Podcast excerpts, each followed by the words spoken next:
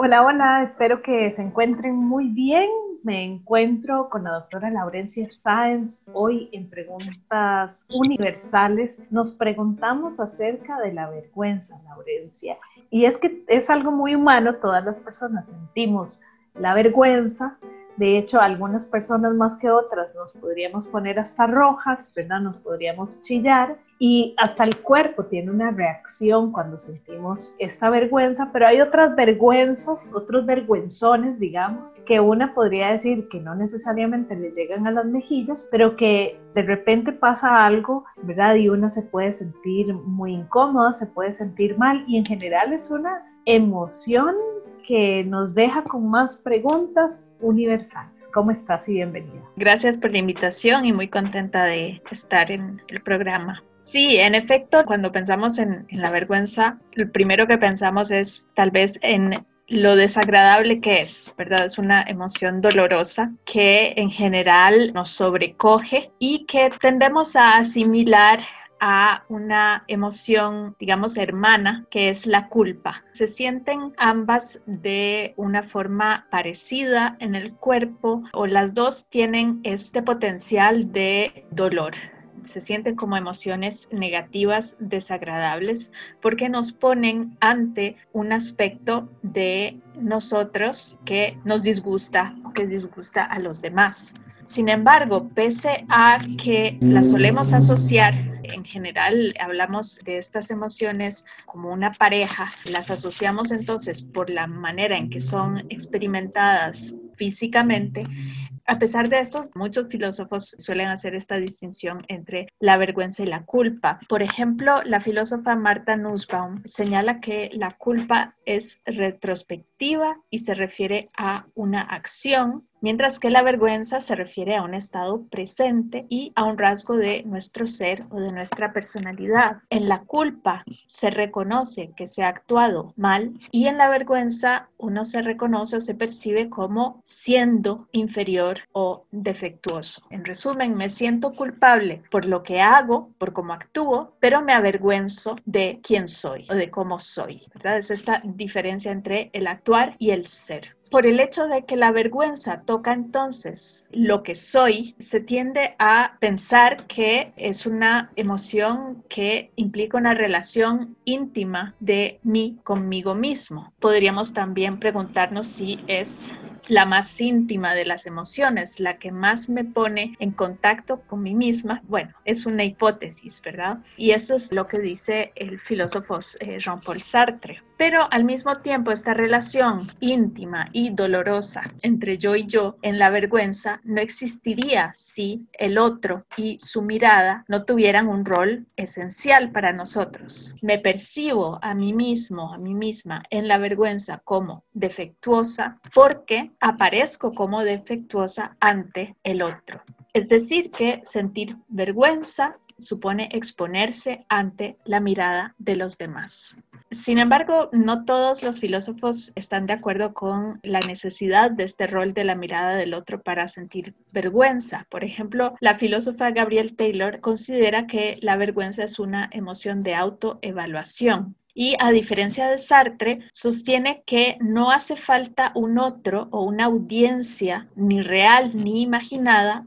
para sentir vergüenza. La vergüenza, según Taylor, solo requiere un cambio de perspectiva sobre uno mismo. Entonces, tiene este ejemplo de el artesano que realiza un trabajo y de pronto cambia la perspectiva, evalúa el resultado de su trabajo y si este trabajo no cumple con los estándares de calidad que él mismo se ha fijado, pues entonces siente vergüenza del producto de su trabajo. Entonces ahí no hace falta ninguna audiencia, no hace falta imaginar a otra persona, basta con dirigir este juicio sobre uno mismo para sentir vergüenza. Ahora bien, quizá podríamos pensar que Taylor es demasiado solipsista en su aproximación a esta emoción. Es decir, aún si suponemos que el otro no es siempre necesario para que yo sienta vergüenza, la presencia del otro, digamos. El hecho es que la experiencia vivida de esta emoción, el modo en que la experimentamos en el cuerpo, en esta experiencia la relación con un otro parece fundamental.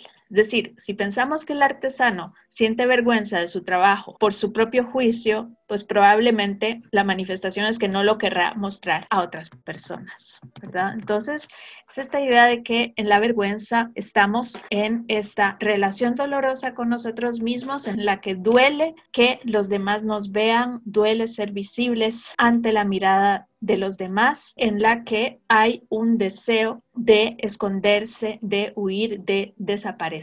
Por ejemplo, bueno, en español tenemos esta expresión trágame tierra, ¿verdad? Cuando sentimos una vergüenza particularmente aguda y dolorosa que queremos desaparecer casi que para siempre. De repente me puedo situar en lo que dice Sartre, ¿verdad? y me puedo ubicar, por ejemplo, en la clásica pregunta de, no sé, viste a alguien, una amiga que tenía mucho tiempo de no ver y le preguntaste por su pareja, ¿verdad? Por su esposa, por su esposo, por, por el novio, la novia, y de repente la persona te contesta, no, es que ya no estamos. Y entonces usted dice, uy, ¿en qué momento? Qué vergüenza, yo por, por, por chismear lo que no tengo que chismear, por preguntarme, por meterme, y entonces ahí siente uno como que va a ser, se abre un, un hueco, es que me estoy acordando de otras anécdotas, digamos, de, vergüenza. Una amiga estaba muy enojada con una persona que le estaba haciendo un servicio de taxi y entonces dice, ay, es que todos los taxistas son iguales. Y otra amiga se vuelve y le dice, mi papá es taxista. Y entonces ella, ¿verdad? Como que empieza a enredar la cosa y dice, todos los taxistas menos tu papá. Entonces, eh, e, este tipo de cosas en donde uno dice, ay no, la embarró mal, va de mal en peor, ¿verdad? O sea, siento más vergüenza, me lleva a que también esta vergüenza se siente lo que uno llama la pena ajena, ¿verdad? Entonces, como que usted dice, ay no, me quiero meter en un hueco, pero no por algo que yo hice, sino porque me da vergüenza o me da una sensación de incomodidad la situación que estoy viendo. Entonces la, la, vergüenza también se vive de manera colectiva. Sí, en efecto. Bueno, eso es lo que llamamos la vergüenza ajena, ¿verdad? Sentir vergüenza por el otro y a veces sentimos más vergüenza por otra persona cuando esta persona no está consciente de lo que ha hecho, de su conducta vergonzosa, ¿verdad? Incluso termina disculpándose por la persona, ¿verdad? Como hay... En esa vergüenza ajena ahí tal vez está mezclada ¿verdad? Las emociones no son como mónadas, no son como entidades eh, impermeables, ¿verdad? Sino que siempre están un poco entremezcladas. Entonces podríamos decir ahí, bueno, en la vergüenza que siento cuando he hecho algo malo yo, ¿verdad? Ese deseo de esconderse también está en este un miedo a que el otro me perciba ¿verdad? De esta manera. Entonces, el, miedo está ahí también dentro de la vergüenza. Y en esta vergüenza ajena, podríamos pensar que hay una forma de empatía, ¿verdad?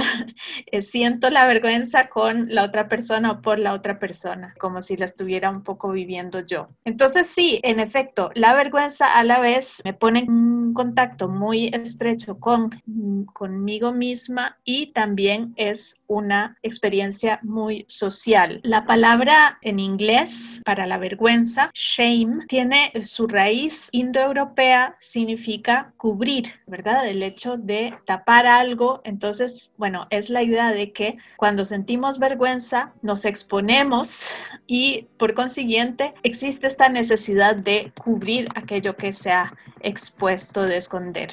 Y bueno, conectando con esto que decís sobre el aspecto social de la vergüenza, podríamos decir que en la medida en que esta emoción toca de forma tan íntima las fibras del yo, ¿verdad? Que es una emoción tan estrechamente conectada con mi autoestima, pues en ese sentido, en esa medida, es una emoción que resulta muy útil y muy atractiva para el poder. No es una casualidad que la humillación, que sería este aspecto más público de la vergüenza, la vergüenza que se inflige a los demás, sea un mecanismo muy eficaz para dominar a otras personas. Entonces, esto lo podemos ver en relaciones interpersonales, por ejemplo, en relaciones abusivas, ¿verdad? Una pareja que humilla a otra y estas formas de humillación, es decir, deberías avergonzarte de quién sos, ¿verdad? Produce, constituye en sí una forma de abuso, pero también conduce a consolidar la dominación que una pareja puede tener sobre otra y también es visible, por supuesto, en el modo en que un grupo social estigmatiza a otros. Entonces, la vergüenza puede ser una herramienta de poder muy útil porque conduce a las personas a tener esta visión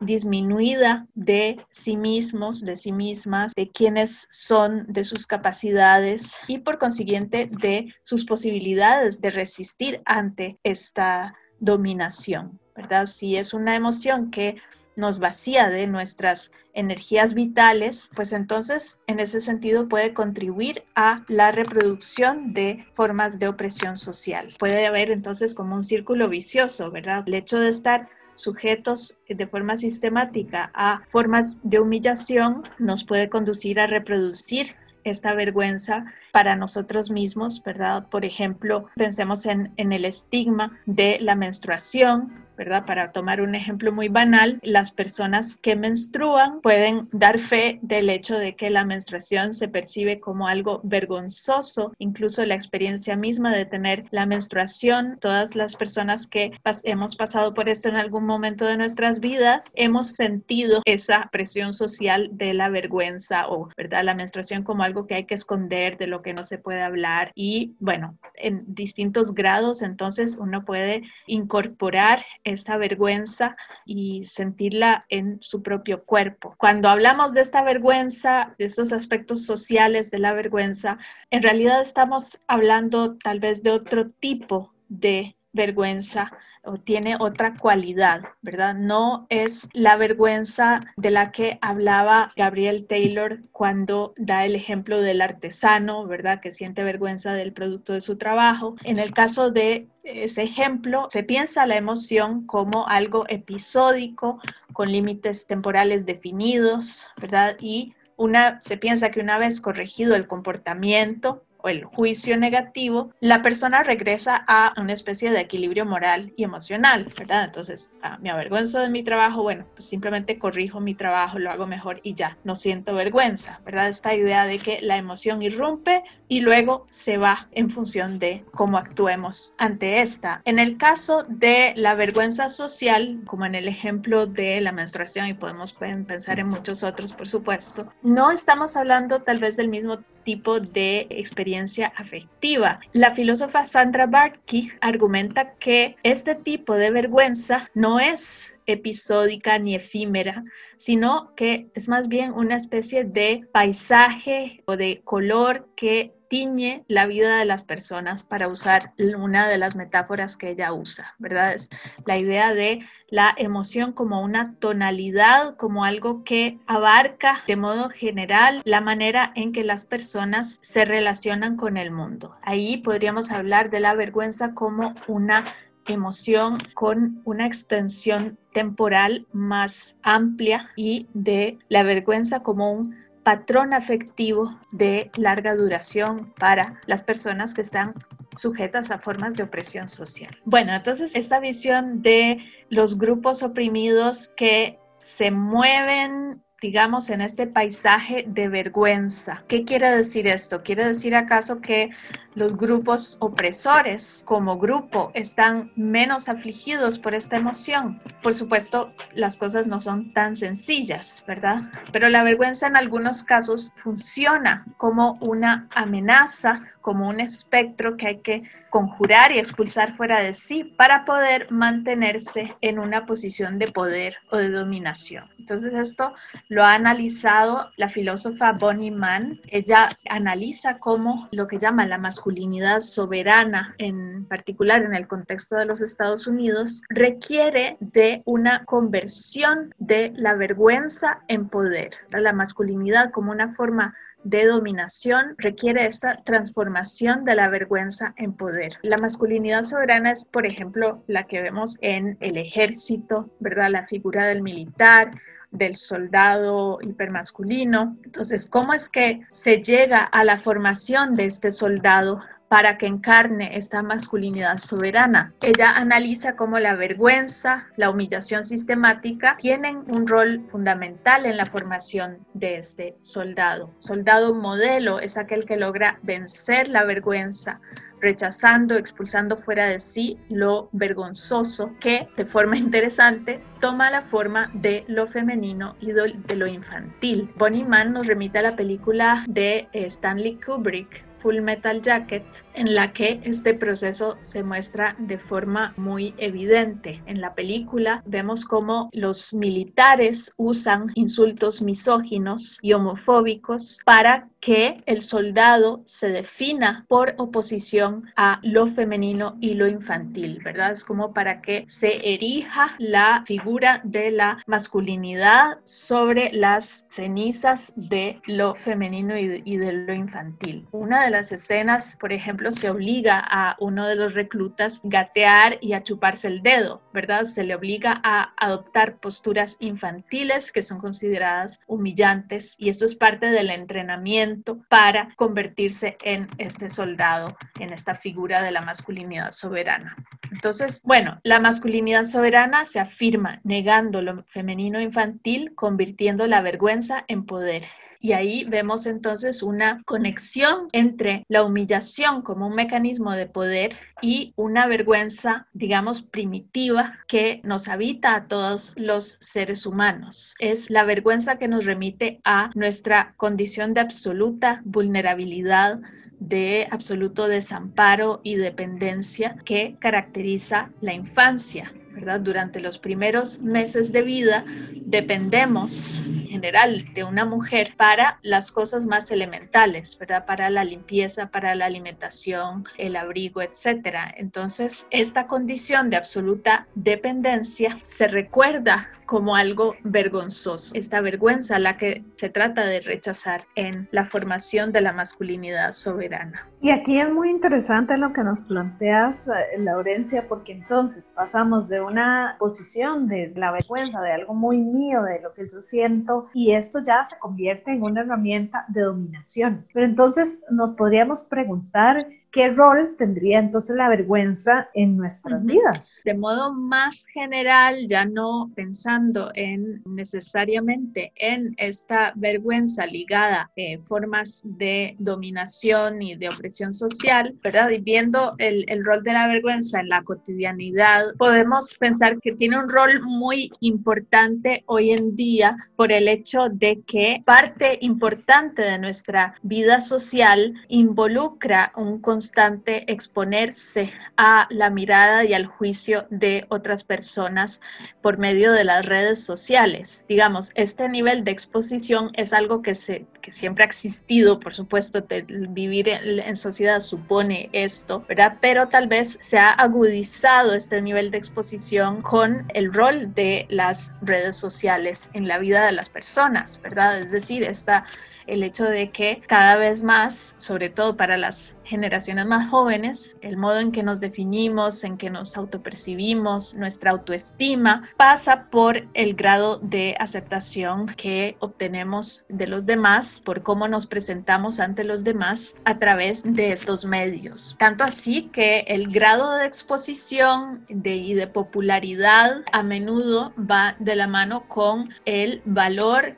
que tiene una persona y no hablo del valor en un sentido o en el sentido de su dignidad o no solamente, sino incluso el valor monetario. Por ejemplo, este fenómeno de que cuanto más popular soy en alguna de estas plataformas, ¿verdad? Más dinero puedo tener, ¿verdad? Porque mm, se me va a usar para hacer publicidad para maquillaje, para, ¿verdad? Para lo que sea. Entonces, ahí vemos cómo la exposición por medio de las plataformas digitales, sea lo que expongo, no es necesariamente lo que hago, algo que, ¿verdad? Un producto que creo, sino uno mismo, ¿verdad? Lo que la que se expone soy yo misma, quién soy, ¿verdad? Y es mi ser el que adquiere valor. Y por ser como soy, tengo una influencia, ¿verdad? Que luego se aprovecha económicamente, ¿verdad? Es decir, que este grado de exposición nos deja a todos en riesgo constante de sufrir vergüenza y humillación. Digamos, es la otra cara de la moneda de esta exposición por medio de toda nuestra intimidad por medio de las redes sociales. En su crítica a los flagelos que están asociados con la vida en sociedad, el filósofo Jean-Jacques Rousseau destacaba la envidia y el amor propio como pasiones sociales predominantes. Al vivir en sociedad, al relacionarnos con los demás, estamos en una constante comparación con los otros, ¿verdad? Entonces les envidiamos cuando vemos que tienen lo que no tenemos o buscamos que nos alimenten el ego, el narcisismo, que nos admiren por lo que conseguimos, ya sea reputación, riqueza o bienes etcétera. Esto lo, lo, decía Rousseau en el siglo XVIII y creo que es algo que se ha potenciado mucho más, por supuesto, bueno, con la sociedad de consumo que vivimos y todavía más quizá con este fenómeno de la exposición de nosotros mismos por medio de estas plataformas. Creo que entonces le podríamos agregar a este análisis de Rousseau el hecho de que hoy en día, además de la envidia y del narcisismo como pasiones sociales, la constante exhibición de nuestro yo por medio de las redes sociales nos expone a nuevas formas de vergüenza. Es decir, la vergüenza forma una parte muy importante de nuestra vida social. Ella es Laurencia Sáenz, doctora en filosofía, docente e investigadora en la Escuela de Filosofía de la Universidad de Costa Rica y hoy estuvimos conversando acerca de la vergüenza, un episodio que, como todos, nos hace pensar más en otras preguntas y nos hace ir para adentro. Ojalá le haga filosofar a usted un rato. Laurencia, muchísimas gracias por esta Gracias a vos. Nos encontramos entonces en el próximo